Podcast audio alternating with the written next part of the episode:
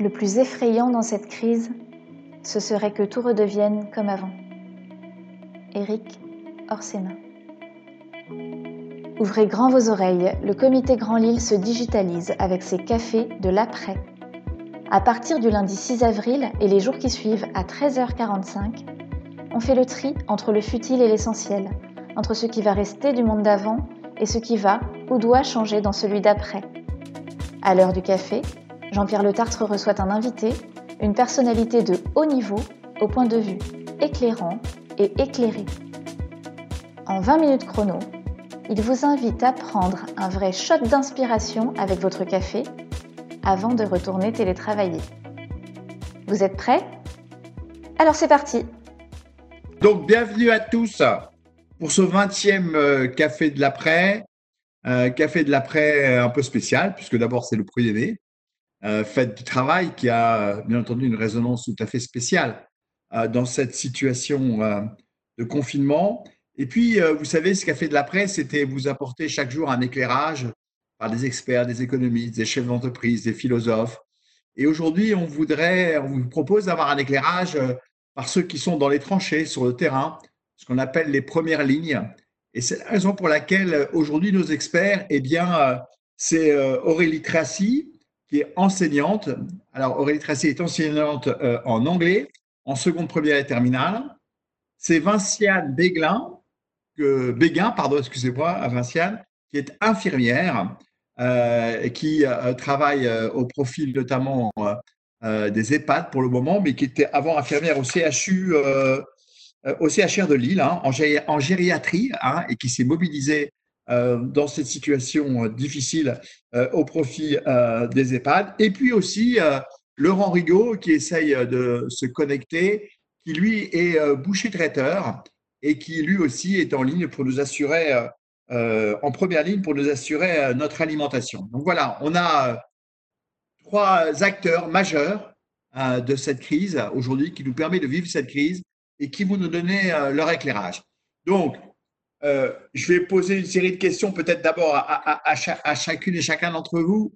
Et tout simplement, j'avais envie en fait de faire deux parties dans, mon interview. La première, un peu, c'est votre quotidien aujourd'hui. Comment ça se passe? Qu'est-ce que vous ressentez? Quelles sont les choses que vous sentez évoluer? Et puis après, une deuxième partie qui serait plus euh, quel est votre diagnostic de la situation dans vos métiers? Et qu'est-ce que vous pensez qu'il faudrait faire euh, pour changer? Qu'est-ce que cette crise nous appelle en termes de changement Alors, on va commencer par votre quotidien. Donc, je propose de commencer par Vinciane. Vinciane, Vinciane je vous vois. Bonjour. Bonjour directeur. Bon café. Hein. Merci encore d'être là. Donc, Vinciane, c'est quoi votre quotidien aujourd'hui dans cette situation de crise? Alors, mon quotidien, c'est d'aller dans les EHPAD à la demande des directeurs ou des médecins coordinateurs en accord avec la cellule du CHR qui coordonne en fait euh, le, passage de notre équipe pour les prélèvements. Et euh, je dirais que notre, euh, notre venue dans les EHPAD est aussi fait du bien aux équipes parce qu'on permet de, les, de dépister à la fois leurs résidents et parfois le personnel et de donner à un moment, un instantané de la situation de l'EHPAD afin qu'ils puissent prendre les, les, mesures nécessaires si besoin, si les patients sont Covid positifs, par exemple. Et comment ça se passe? Parce que je suppose que vous devez être, euh, avoir tous les instruments de protection, enfin les, les, barrières sanitaires fortes, et après vous rentrez chez vous. Je veux dire, comment vous ménagez cet instant euh, où vous êtes au front et puis après euh, à la maison? Alors, l'avantage justement d'être dans des services dédiés, enfin des missions dédiées, c'est qu'on a vraiment tout l'équipement nécessaire pour être protégé et protéger les, les, résidents ou les patients que, l'on rencontre. Mmh. Donc, c'est comme vous pouvez le voir parfois à la télé. Hein, le masque euh, FFP2 que l'on met parce qu'on est à risque de rencontrer des gens euh, malades, la charlotte, les lunettes, la visière de protection parfois, et puis la blouse, la surblouse et, les gants. Mmh, mmh. Et puis du matériel à usage unique à chaque patient lorsqu'on va faire les prélèvements. Donc vous rencontrez beaucoup de personnes qui sont dans les EHPAD aujourd'hui. J'imagine que le climat n'a pas forcément, enfin leur, leur état d'esprit ne doit pas être forcément euh, très facile. Comment vous vous sentez humainement? Comment ça se passe? Est-ce que euh, y a, il reste, euh, est-ce qu'il y a encore, comment dire, une, envie Est-ce qu'il y, a une désespérance forte? Comment vous sentez les patients que vous rencontrez? Les patients ou, les ou, nos anciens que vous rencontrez dans les EHPAD, ils sont pas en fait. Ceux qui sont en capacité de, raisonner, qui suivent l'information, se rendent bien compte qu'il se passe quelque chose parce qu'ils sont déjà confinés chez certains pendant, ils sont confinés dans leur chambre. donc déjà, ils s'interrogent beaucoup. Après, ils nous voient arriver dans les chambres équipées, donc ils s'inquiètent aussi, ils se demandent euh, ce qui va leur arriver. Et parce ce qui est plutôt difficile, c'est euh, les équipes qui doivent faire le lien avec les familles. C'est plutôt l'isolement social là, qui, est, difficile, le manque de contact avec euh, leur famille. Et puis, même là, après le, déconfinement, il faut bien comprendre qu'il y aura certainement plus de vision, mais pas forcément de contact physique. Et la personne âgée, elle a besoin beaucoup de, cela. Et c'est ça qui est, compliqué là, à l'heure actuelle, qui va, qui va perdurer en fait. Hmm. Et l'anxiété qui est forte, elle est liée surtout à l'incertitude en fait de quand, va, quand ça va s'arrêter, quoi. J'imagine. Oui. Est-ce qu'il y Est-ce qu'un jour je vais pouvoir retrouver une vie normale, voir ma famille, euh, ma famille pourra me visiter facilement?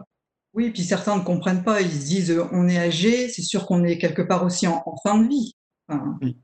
Mmh. Donc, pourquoi le, peu de temps qui nous reste euh, mmh. doit-on passer dans cette situation-là? Et est-ce que vous pensez justement que certains, euh, ou est-ce que certains vous disent, euh, peu importe le risque, je préfère voir mes enfants et ma famille pour le temps qu'il me reste? Ah oui, clairement, clairement. Oui. Je fais ça parce que je fais le lien avec ce que disait Cynthia Fleury hier, qui disait que la vie biologique n'est pas toute la vie. Il y a la vie familiale, la vie affective, la vie sociale. Et au fond, c'est ce que vous disent un peu euh, les personnes qui sont dans les EHPAD aujourd'hui, les personnes âgées dans les EHPAD aujourd'hui.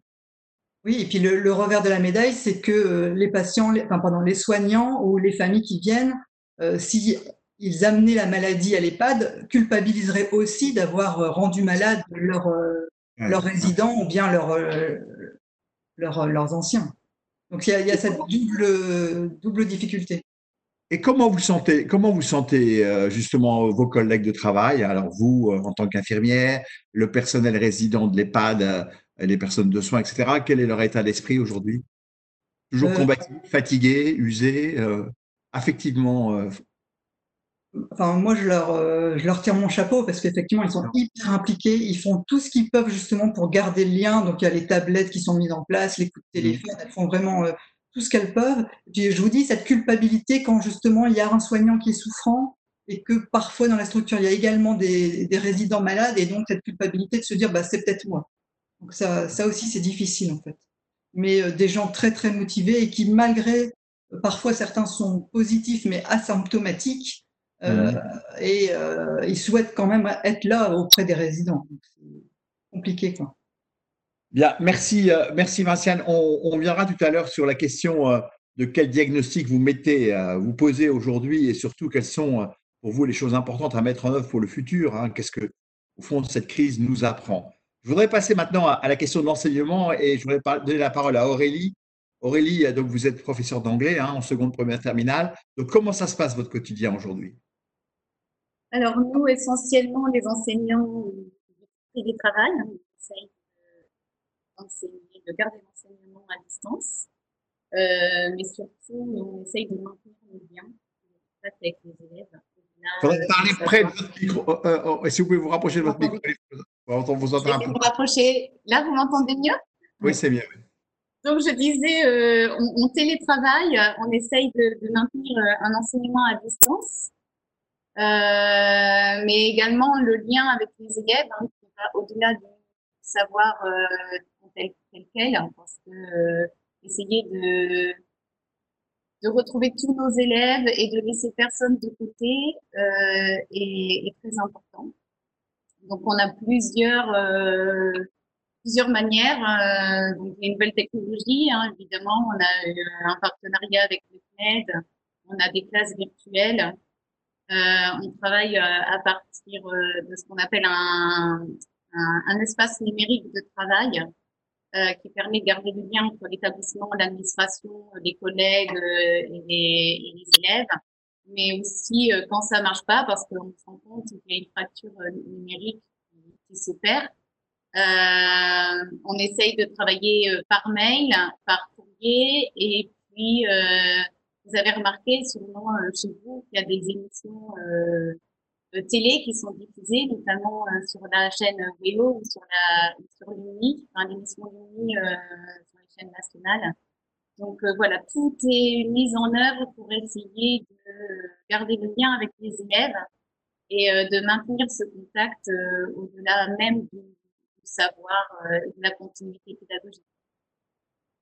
J'avais par, par, rapport à la situation technologique, en fait, parce qu'au fond, l'enseignement à distance, on en parlait beaucoup, et puis on a l'impression, là, qu'avec le confinement, brusquement, euh, la technologie euh, est apparue, que euh, l'éducation nationale a trouvé les outils, les tablettes, la, la, taille des bandes passantes suffisante. Il y a eu un gros investissement qui a été fait ces, ces derniers jours, où ça a préalablement existé et ce n'était pas utilisé.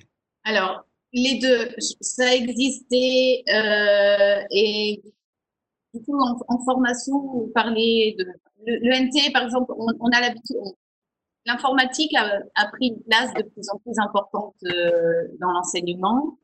Euh, là, ça s'est décuplé forcément puisque c'était le moyen euh, à utiliser pour pouvoir euh, maintenir le contact.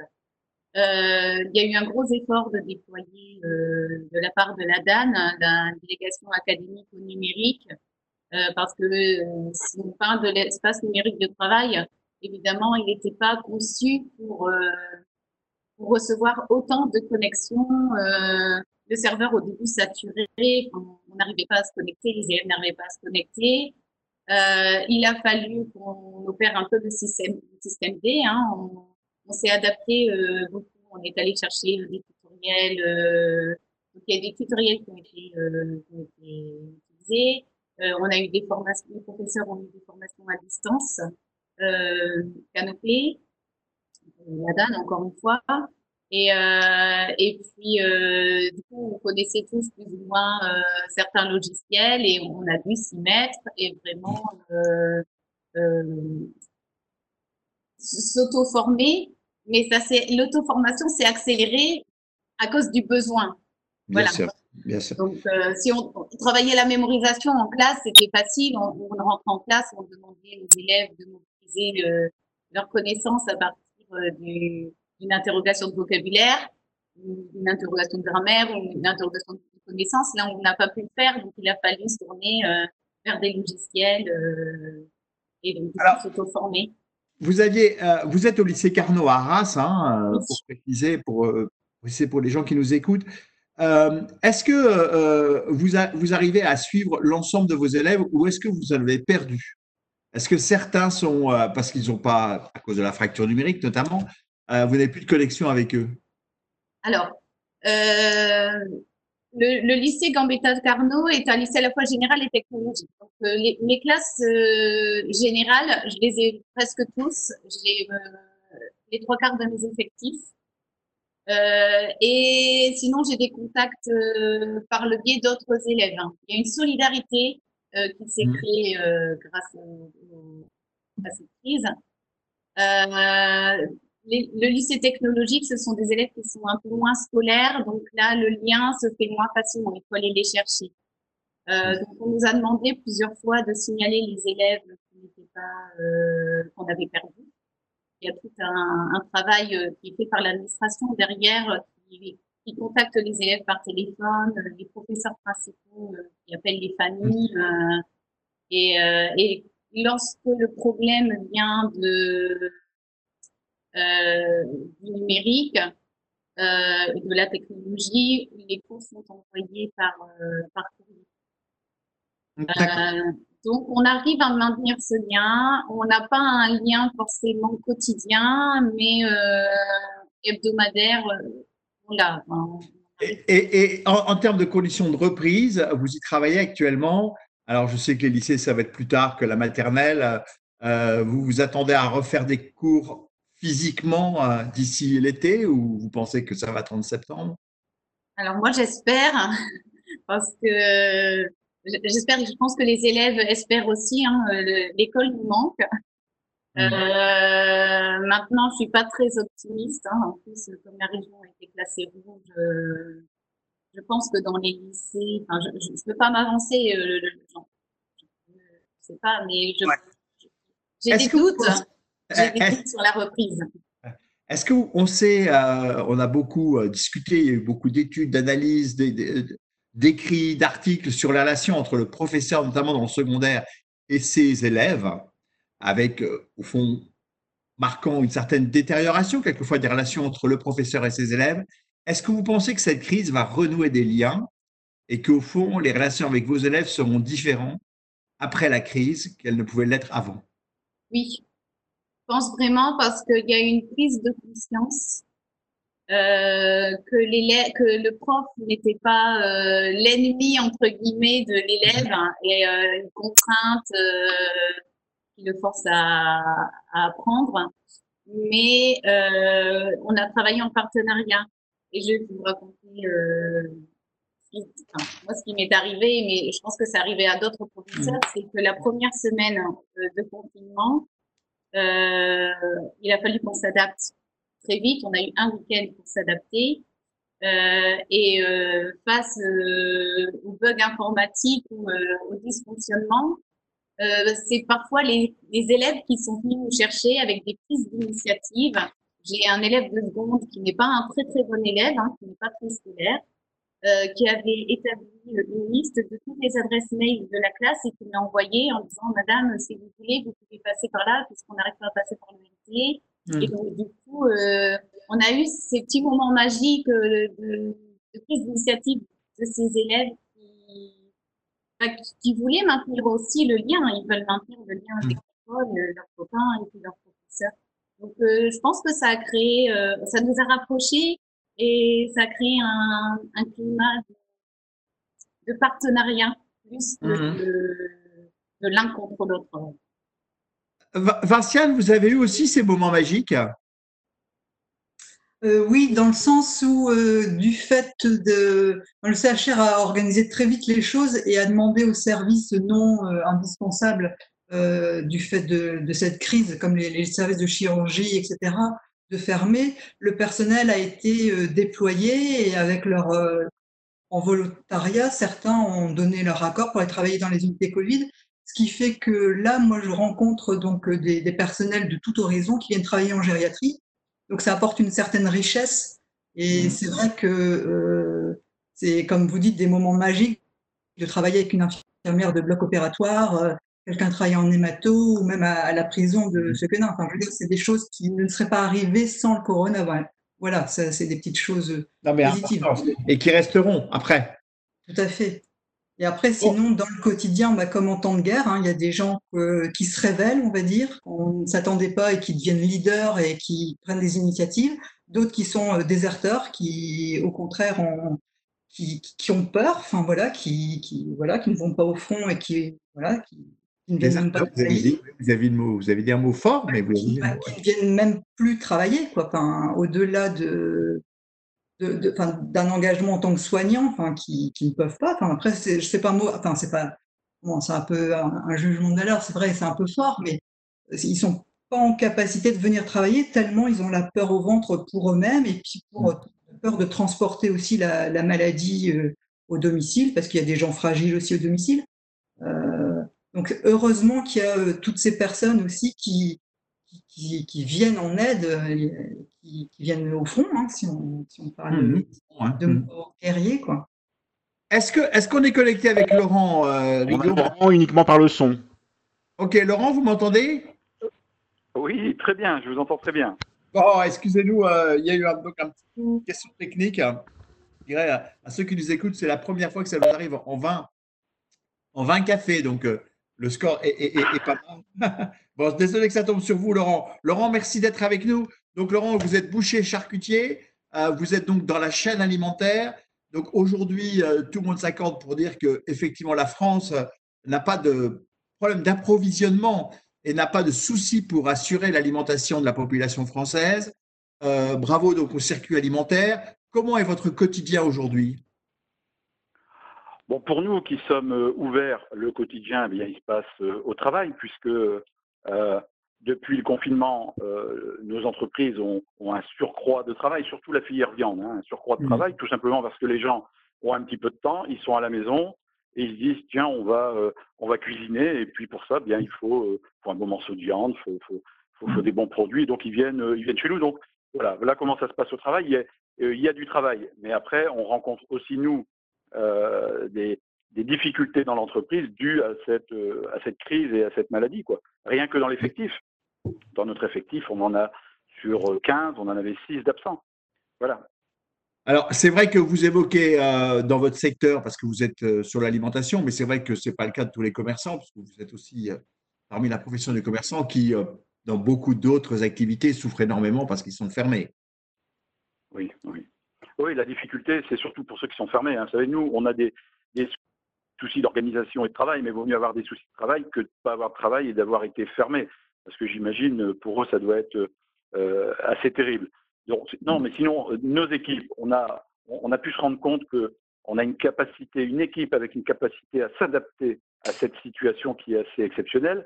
En, dehors du Covid, le stress, l'inquiétude, euh, le travail supplémentaire, moins d'effectifs. Et puis, dans mon entreprise, moi, je l'ai, moi, je l'ai eu et j'ai été 15 euh, jours très mal et 4 semaines à l'arrêt. Et c'est là que j'ai pu me rendre compte que j'avais. Oui, vous avez eu le Covid. Oui, j'ai eu le Covid et puis j'ai été deux semaines KO complet avec une période d'hospitalisation et quatre semaines à l'arrêt. Bon, ben, euh, euh, euh, moins six personnes, le patron à l'arrêt complètement, et puis l'entreprise qui doit tourner avec plus 50% de travail. Bon, j'ai une équipe qui est assez remarquable et surtout une femme qui est assez exceptionnelle, qui a su, avec ma fille, gérer, gérer l'entreprise. Donc ça, on dévoile, ça dévoile aussi la qualité et les relations qu'on a avec, avec nos équipes. La valeur travail, la valeur travail, elle est revenue au-dessus de tout. Voilà. En fait, en fait, cette crise fait renaître euh, ou remettre en valeur euh, un certain nombre de choses fondamentales. On, évoquait euh, tout à l'heure les relations entre les professeurs et, leurs élèves hein, et, le besoin d'apprendre, hein, la volonté d'apprendre. Vous, vous, disiez, Aurélie, que les, vos élèves ont envie de retourner à l'école, de retourner en classe, hein, comme les professeurs, alors qu'avant, ce n'était pas forcément leur, leur, envie première. Et je pense aussi, vous avez raison de le souligner, Laurent, je pense que la valeur travail aussi euh, reprend aussi euh, ses lettres de noblesse, euh, bien évidemment, dans, enfin, dans, ce contexte, et tant mieux. ce que je vous propose maintenant, c'est qu'on fasse un petit tour de piste sur, au fond, qu'est-ce qui ne marche pas et surtout qu'est-ce qu'il faudrait faire? Qu'est-ce que, Quelles leçons on peut tirer de cette période difficile de confinement, de pause de l'activité? Qu'est-ce que vous, qu'est-ce que, qu'est-ce que vous attendez en fait comme transformation, changement de l'État, de vous-même, des acteurs économiques, puisqu'il y a beaucoup d'acteurs économiques qui vous, qui vous écoutent, du public. Alors, qui veut commencer cette question Avis d'expert, voilà. Je lance la question avis d'expert. Alors, qui commence? Je vois, je vois qu'Aurélie sourit, donc elle a.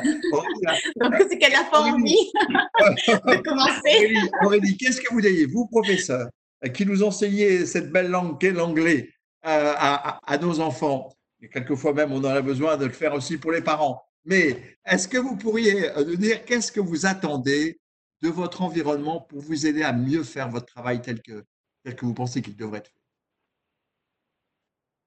Que j'attends, euh, en fait, euh, c'est très simple. Hein, c'est juste de pouvoir retourner à l'école et de retrouver mes élèves et, et, et, d'enseigner en présentiel parce que le distanciel n'est pas performant, on va dire.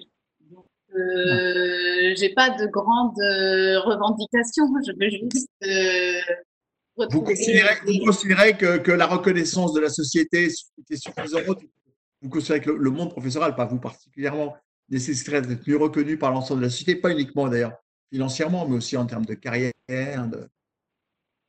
Je pense que le, regard, le regard des parents a changé sur l'école.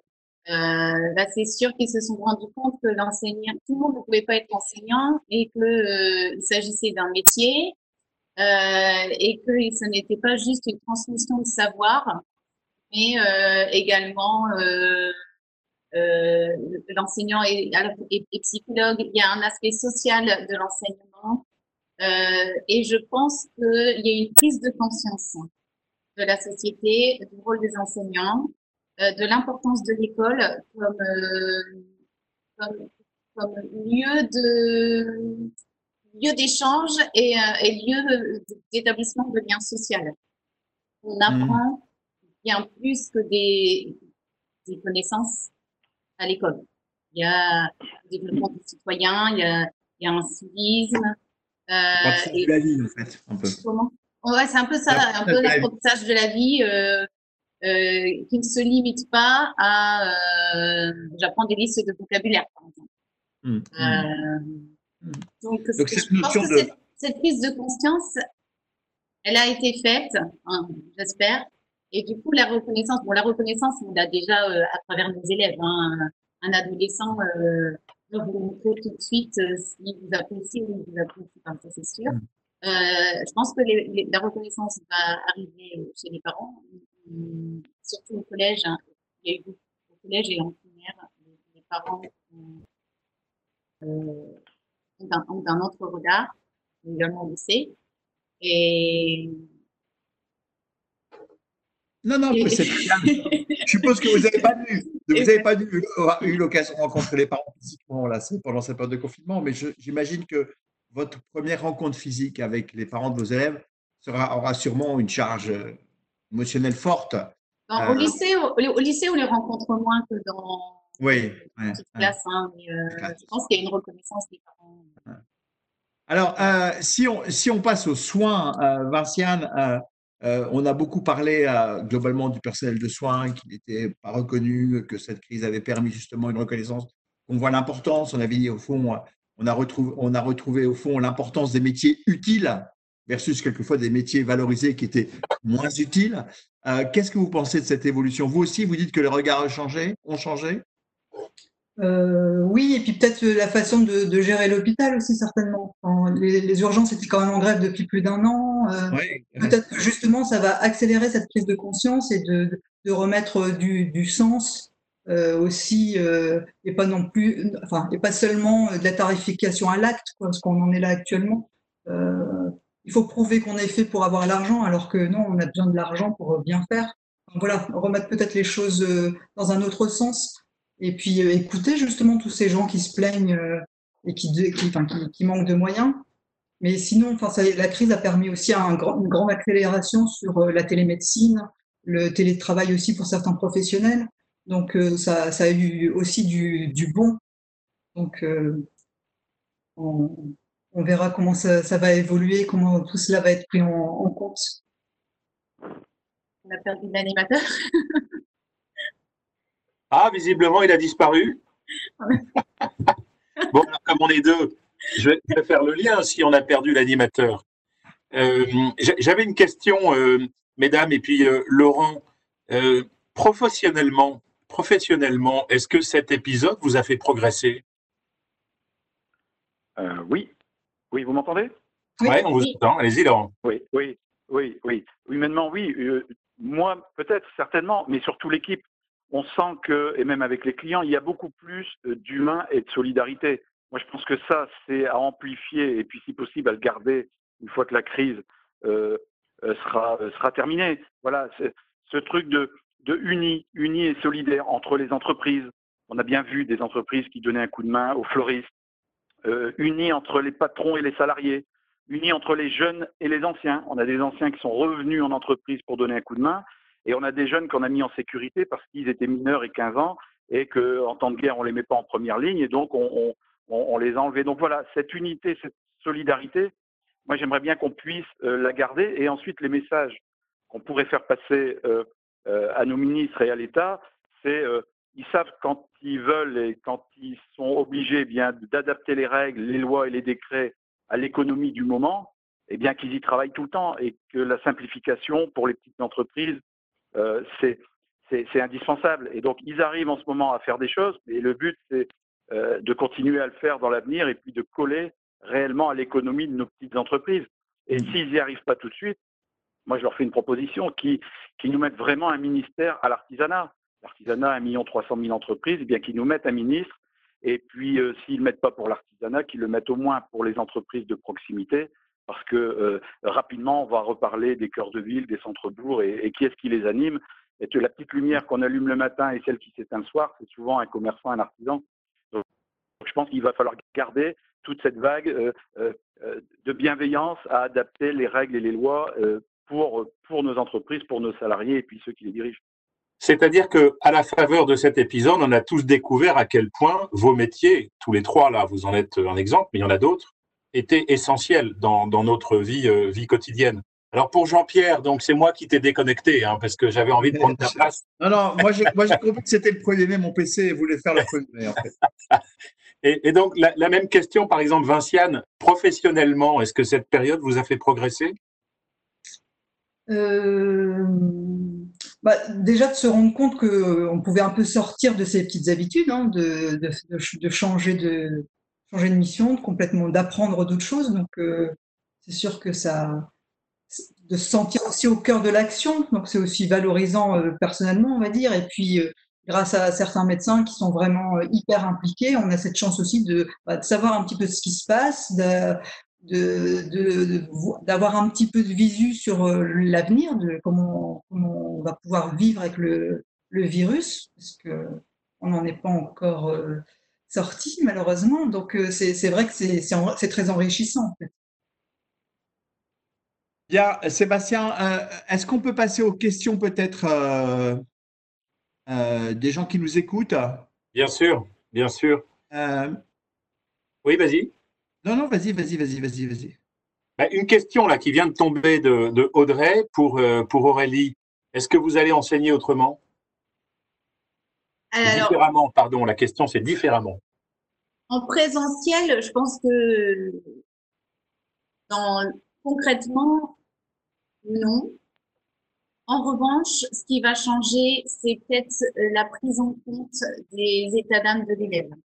C'est-à-dire que un élève, quand il ne travaille pas, c'est qu'il y a une raison derrière et peut-être prendre le temps, euh, on court toujours après le temps, hein, il faut finir le programme, euh, prendre le temps de creuser un peu et, euh, et de voir ce qui se cache derrière, euh, derrière le non-travail de l'élève. Mmh. Euh, parce que je pense qu'il va, il y a des traumatismes qui vont se révéler. Et déjà, on le voit, enfin, moi, je, je, vois déjà dans les échanges par mail, dans les échanges que j'ai avec les élèves, ils disent, ben, madame, là, j'ai pas réussi à travailler, ça va pas, j'ai pas le moral. Et donc, en fait, le premier, le premier est de remotiver l'élève, essayer de redonner confiance, de rassurer, euh, mettre un peu moins la pression sur les connaissances, euh, les savoirs, sur la transmission et, euh, et travailler plus euh, en collaboration et être plus à l'écoute. on ne fait pas, mais c'est pas parce qu'on est pris dans, le quotidien, parce que euh, on a des échéances, parce qu'il faut préparer les événements, parce qu'on a le, stress, on a la pression des parents, la pression des élèves et tout ça. Et peut-être prendre ce, temps de recul pour, euh, pour dire bon, attention, euh, lui va pas très bien et de prendre le temps de Merci. Alors, question euh, peut-être pour Vinciane. Euh, on a beaucoup parlé de l'analogie avec la guerre. Euh, vous, vous, vous, ressentez comment cette analogie avec la guerre? Vous vous sentez soldat?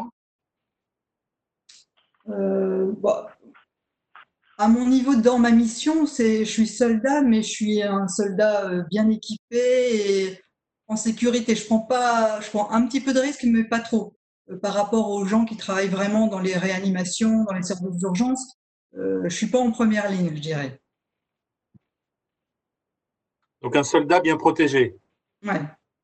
Avec, euh, on, nous a donné les moyens de, de, de, travailler dans de bonnes conditions.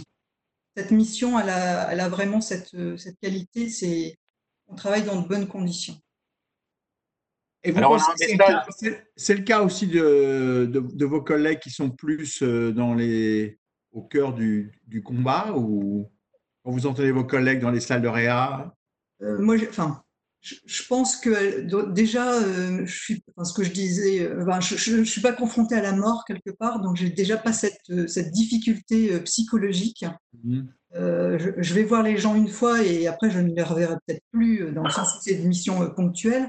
Ah. Tandis que les gens qui sont vraiment au cœur des, des réanimations, des services de soins intensifs, euh, vivent avec leurs euh, patients et, et, les accompagnent jusqu'au bout, que ce soit la, sortie ou bien malheureusement le, décès.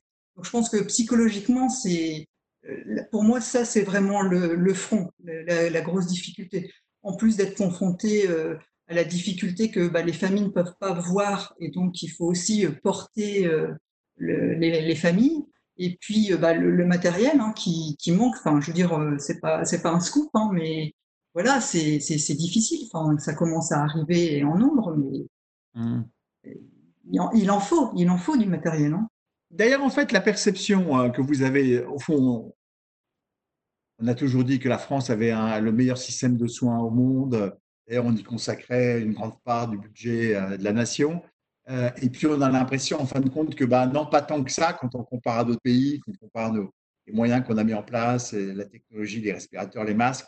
Est-ce qu'il y a une certaine déception, en fin de compte, pour finir, de la réelle qualité et la réelle efficacité globalement du système de soins? Est-ce que c'est quelque chose que vous ressentez? Ou, au fond, vous allez me dire, c'est quelque chose qu'on vous dit depuis très longtemps, l'ensemble euh, du monde euh, de, personnel soignant réclame des moyens depuis, depuis plusieurs années?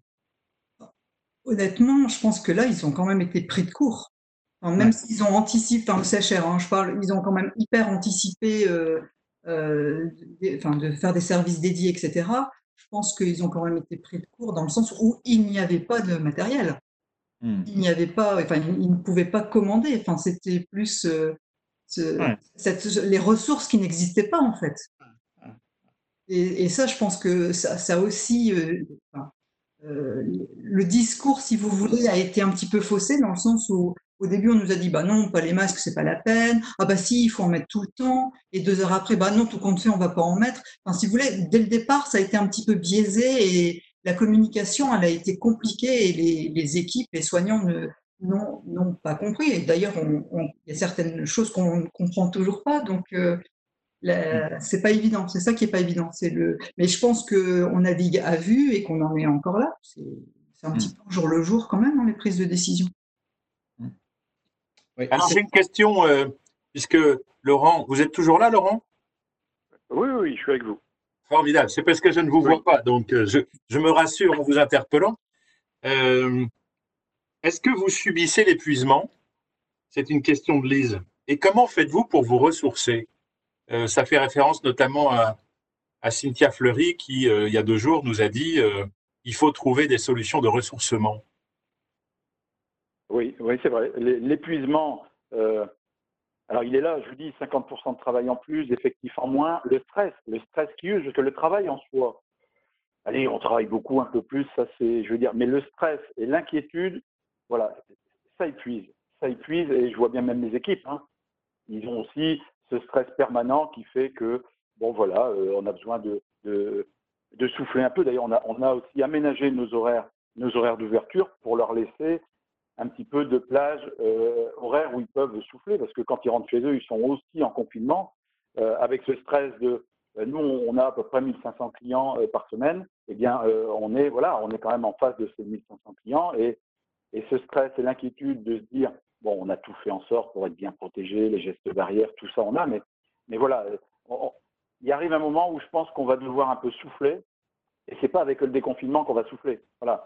Donc j'ai commencé à faire, à mettre euh, euh, euh, sur 3-4 jours en repos chacun leur tour, pour qu'ils puissent vraiment être en famille et puis décrocher un peu de, voilà, même s'ils sont bien au travail, eh bien, il y a un moment, il faut décrocher pour se remettre en forme et revenir donc là, pendant une paire de semaines, on va chacun notre tour, du lundi au, jeudi soir, en plus du dimanche, eh décompresser et puis voilà, puis être en, première ligne. Ils vont rester un peu chez eux et puis ils reviendront d'autant plus ressourcés parce qu'on est tous conscients qu'il euh, y en a encore pour quelques mois. Voilà, on a encore pour quelques mois à, déjà respecter tout ce qu'on a mis en place et puis à être vigilant et puis l'inquiétude de ne pas savoir comment ça va, ça va évoluer. Le préfet nous disait il y a quelques jours, pour l'instant, on n'a gravi que le Mont Cassel et qu'il euh, nous reste quelques cols euh, alpins euh, à, franchir. C'était sa métaphore. D'ailleurs, eh ben, Laurent. Il a parfaitement raison. Ah oui, c'est ce que vous ressentez tous les trois?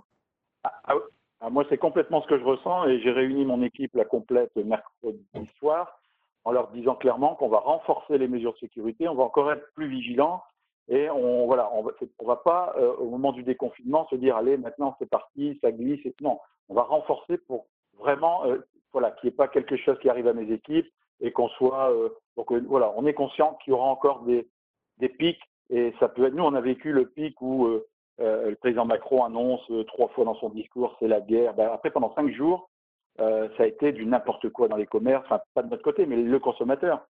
qui sont venus faire des et ça, qui sont venus faire des réserves. et, on pourrait encore une fois revivre ça dans, dans 3-4 semaines. Il suffit mm. que euh, voilà, aux informations, on nous annonce euh, autant de cas et puis c'est reparti. On, bon, ben, si on doit revivre ça, moi je veux qu'on soit prêt. Mm. Bien, euh, on va, je vous propose qu'on fasse un dernier tour de chacune et chacun d'entre vous, peut-être pour donner votre message d'espoir en fait. Qu'est-ce qui fait Bon, oui, il faut, je sais que ça peut être un peu difficile. je regarde Vinciane qui, est, qui a conscience de la longueur, à mon avis, de la, dureté qu'il y aura à, trouver des solutions médicales et de soins à cette, à, cette épidémie. Mais quand même, quand vous voyez ce que vous vivez aujourd'hui, euh, qu'est-ce qui vous fait espérer? Je ne sais pas qui veut commencer.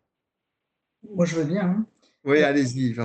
Moi, j'espère, je crois encore au bon sens. Euh, au bon sens des Français. Alors, j'espère et je leur conseille, de, avec le déconfinement, de euh, bah, toujours pas s'embrasser, de garder ses distances et puis euh, de se laver les mains régulièrement. Si on ne se touche pas et si on, fait les gestes barrières, logiquement, le virus va s'éteindre tout seul, si vous voulez. Mais euh, voilà, donc du bon sens et puis un peu quand même de, de restrictions malgré tout, parce que ne pourra pas faire n'importe quoi tout de suite. Quoi. Vous espérez pas le médicament miracle ou le vaccin dans les prochaines semaines? Non, je, enfin, j'y crois pas. J'y crois pas. Et, la deuxième chose, moi, ce qui me, fait un peu peur, en fait, c'est qu'avec le déconfinement, euh, toutes les personnes qui ne sont pas allées euh, consulter les médecins, voir les chirurgiens, faire hmm. les soins courants, euh, je pense que là, les gens vont affluer maintenant aux urgences. Mmh. Et donc, euh, moi, j'ai peur d'une vague, pas Covid justement, mais de toutes ces, prises en charge qui ont été retardées. Et donc, euh, d'un surcroît de travail justement de cette prise en charge de patients qui seront certainement plus altérés qu'ils n'auraient dû l'être. Parce que nous, on a vu les, urgences se, vider complètement. nos services de gériatrie classiques qui ont été limités de moitié, hein, ont été fermés parce qu'il n'y avait plus de personnes âgées aux urgences alors mmh. qu'habituellement, nos 60 lits de gériatrie sont constamment euh, remplis. Je veux dire, s'il y a un départ à 14 heures, à 15 heures, il y a quelqu'un dans le lit. Donc, euh, où sont parties toutes ces personnes âgées? Donc, euh, voilà, moi, je, crains un petit peu ça, c'est qu'avec le déconfinement, bah, il va y avoir un afflux massif de personnes certainement plus malades qu'elles n'auraient dû l'être. Mais vous avez confiance dans la recherche médicale pour trouver la solution? Euh, bah, je pense qu'il y a quand même beaucoup d'équipes dans le monde qui y travaillent, hein, donc euh, oui, bien sûr. On va trouver. oui, mais enfin, comme vous voyez avec la grippe saisonnière, il y a un vaccin tous les ans qui est apporté, mais euh, il n'est pas forcément la bonne souche. Ah. Donc, pour le corona, voilà, ce qu'il faudrait trouver, c'est un vaccin comme pour la rougeole, où on, est traité, puis on est traité pour 10 ans, quoi. Donc, ce, qui, est sûr, ce que vous dites aussi, c'est que les gestes barrières vont peut-être durer très longtemps, ou du moins il restera peut-être une autre façon de vivre euh, par, euh, par le maintien d'un certain niveau de gestes barrières qu'on ne connaissait pas, au moins dans nos, dans nos pays occidentaux. C'est ça. Je, pense, enfin, clairement, je pense qu'il y, aura que ça. Enfin, oui, je pense qu'il y a que ça qui va permettre de limiter, quoi. Que pareil, quand nos enfants ont envie d'inviter des copains, des copines à dormir et tout ça, bah, réfléchir à deux fois, même s'ils ont hyper envie de se revoir. Enfin, ça va être difficile, hein. même nous, hein, d'aller voir nos personnes âgées, de recevoir nos enfants. Euh, bah, ne pas les embrasser, ne pas voilà, garder, garder une distance. Quoi. C'est dur de ne pas embrasser ses petits-enfants. Ouais. Voilà, c'est dur, hein c'est dur là. Aurélie, qu'est-ce qui vous fait espérer? Moi, je, je, j'espère que les gens. Alors, je vais reprendre le terme de Vinciane, le bon sens. Voilà, et ne pas sombrer dans la psychose non plus. Euh, on a vu des scènes un peu. Pour moi, je pense vraiment à l'absentisme, les parents qui ont peur de remettre les enfants à l'école, euh, euh, de creuser cette fracture sociale. Je pense que si chacun fait attention et chacun est prudent, on peut arriver avec le civisme et, de la prudence, on peut arriver à faire quelque chose, à, continuer d'enseigner et à rouvrir les écoles. Maintenant, si on est dans la psychose et que les gens font n'importe quoi, euh, ça sera beaucoup plus difficile. Donc, euh, gardez espoir. Alors, je sais pas. Euh, moi, je suis quelqu'un d'assez optimiste, donc j'ai déjà encore du mal à croire qu'on est confiné et que, et que ça va mal se passer. Je pense qu'il y aura toujours une issue positive. Euh, maintenant, ouais, le, bon sens, c'est qu'il passe dans les magasins pour les, les rayons. Euh, voilà. Permettre aux enfants de retourner à l'école euh, avec euh, des, recommandations. Les enfants sont pas idiots, hein, ils savent bien ce qui est bon pour eux. Euh, c'est horrible. Hein, ici au collège, maternelle encore, au collège, euh, ça très bien. Faut faire Merci, merci Aurélie. Euh, Laurent? Oui, ouais. oui, non, mais moi je garde espoir à, à, à l'unité, la solidarité qu'on a pu rencontrer et qu'on rencontre encore pendant cette période de crise. Alors avec, avec tout le monde, avec nos élus et nos responsables et même l'État, avec notre système de santé et, et de sécurité. Hein, tout le monde applaudit tous, tous les soirs aussi euh, à 20h avec les gens, avec nos clients, en bref, entre nous. Et euh, euh, pour ceux qui sont passés dans le service Covid-19, bien, il y aura un avant et un après. Et donc, il faut soigner les gens. Mais après, une fois qu'on aura soigné les gens, on devra aussi penser, pour l'intérêt de tout le monde, hein, de soigner les entreprises. Parce que les entreprises, ça fait partie de la vie des gens, on y travaille, on vit, c'est l'économie. Et soigner les entreprises, ça va être très important, sinon ça va retomber, quoi qu'il arrive, ça va retomber sur les gens, avec une hausse de chômage, des gens en difficulté, enfin voilà. La santé, c'est primordial, tout le monde l'a montré, mais euh, soignons les entreprises, c'est aussi ce qui se passe, mais il faudra continuer, je pense, euh, un, un, un, moment certain, et surtout sur ceux qui vont rencontrer de très graves difficultés dans les, dans les mois à venir. Bien, écoutez, merci Aurélie, merci Vinciane, merci Laurent, merci à, à vous trois à, la fois euh, de nous protéger euh, de la maladie, euh, de continuer à former nos enfants et, de nous nourrir. au fond, vous êtes tous les trois des piliers essentiels du fait qu'on puisse passer au travers de cette crise. Vous nous avez, je crois, été très transparent et clair sur la difficulté du moment, sur la charge de travail, sur le stress, l'anxiété, mais aussi sur les lueurs d'espoir, sur les nouvelles coopérations, sur les partenariats, sur les moments magiques euh, que vous connaissez euh, et qui euh, doivent permettre, vous l'espérez, de, faire évoluer tout simplement les relations entre les professeurs et leurs élèves, entre les soignants et les soignés, ou à l'intérieur du corps médical, ou tout simplement aussi entre l'artisan, le commerçant et, et, ses clients. Donc, ces moments de partenariat, de co, peut dire beaucoup de choses, coopération, collaboration, tous ces moments co, je vais dire, hein, qui, sont, qui sont sûrement porteurs d'espoir pour ce qui se passera quand on aura maîtrisé cette épidémie, même si vous n'attendez pas ceci dans un futur proche. Donc, merci à tous. Et puis aussi, je dirais, vous avez souligné, et c'est important de le dire, notamment dans le monde de l'enseignement, mais aussi de la santé, au fond, l'incroyable accélération technologique de prise de conscience euh, de ce que peut apporter euh, la technologie euh, dans, notre, dans notre façon de vivre.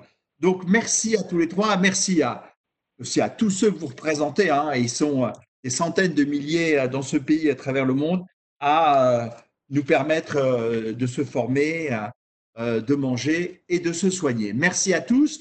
Donc, rendez-vous euh, lundi. Donc lundi, le programme de la semaine prochaine est un beau programme aussi. Donc nous commençons par euh, Mercedes Serra, qui est euh, présidente d'Avas, hein, qui va nous parler de la relation, des nouvelles relations avec les clients. Ensuite, nous enchaînons, Sébastien, avec Émile, je pense. Avec Émile Servan-Schreiber, qui va, venir, qui va venir pardon, nous parler de l'intelligence collective. Passionnant. Je sais si on en a besoin, oui. Absolument. Arnaud Marion, mercredi qui viendra nous parler, euh, c'est un spécialiste des situations de crise et de ce qu'on appelle du retournement des entreprises et qui viendra nous donner ses clés pour la reprise et la relance après la crise. Maud Bailly, qui est euh, la responsable digital, le Digital Chief Officer des hôtels Accor, qui viendra à la fois nous parler de l'incidence du digital sur l'industrie du tourisme, mais aussi de ce qu'elle perçoit de l'avenir du tourisme, puisqu'on sait tous que cet été, ça va être compliqué pour aller là où on avait, prévu d'aller. Donc on va évoquer ça avec elle. Et puis vendredi 8 mai, euh, jour euh, symbolique, eh bien nous aurons euh, la visite d'un militaire, le contre-amiral Loïc Finaz, qui est le directeur de l'école de guerre, avec qui on va échanger eh bien, autour de les bonnes attitudes et les bonnes clés pour traverser des situations de crise. Donc vous voyez encore une belle semaine, une belle semaine riche en, en, en enseignement, en éclairage. Je tiens d'ailleurs à vous remercier tous d'être présents, remercier euh, tous les messages positifs que nous recevons euh, sur, euh, sur ce que vous apprenez, sur ce que ça vous permet pour y voir un peu plus clair, tout simplement. Et puis la semaine prochaine, on vous dira aussi, suite à, au, retour du questionnaire, nombreux, nombreuses réponses qu'on a eu dans notre questionnaire, on vous dira comment on envisage la suite. Mais euh, je puis vous dire que nous n'avons pas l'intention de considérer, comme le déconfinement n'est pas total, loin de là, le 11 mai, il sera très partiel. Donc euh, les cafés de l'après euh, vont continuer après le 11 mai, mais sous une forme quelque peu différente. À très bientôt, bon après-midi, bon 1er mai, bon muguet. Je sais que les, commerçants, je pense, Laurent, ont eu le droit d'ouvrir. J'ai entendu Alain Griset sur Europe 1 qui avait obtenu le Premier ministre que les- les fleuristes avaient le droit d'ouvrir pour vendre le muguet aujourd'hui. C'est bien ça, hein? Oui, c'est bien ça. C'est Donc, je fais- pour les. Je fais, euh, euh, Laurent, tu pourras dire à Alain je fais une publicité pour vous aller chez votre fleuriste avec votre masque, avec votre masque, pour acheter le muguet et l'offrir à vos conjoints, à vos amis. Euh, voilà, écoutez, donc bon muguet et très bon week-end à tous et à lundi. Merci.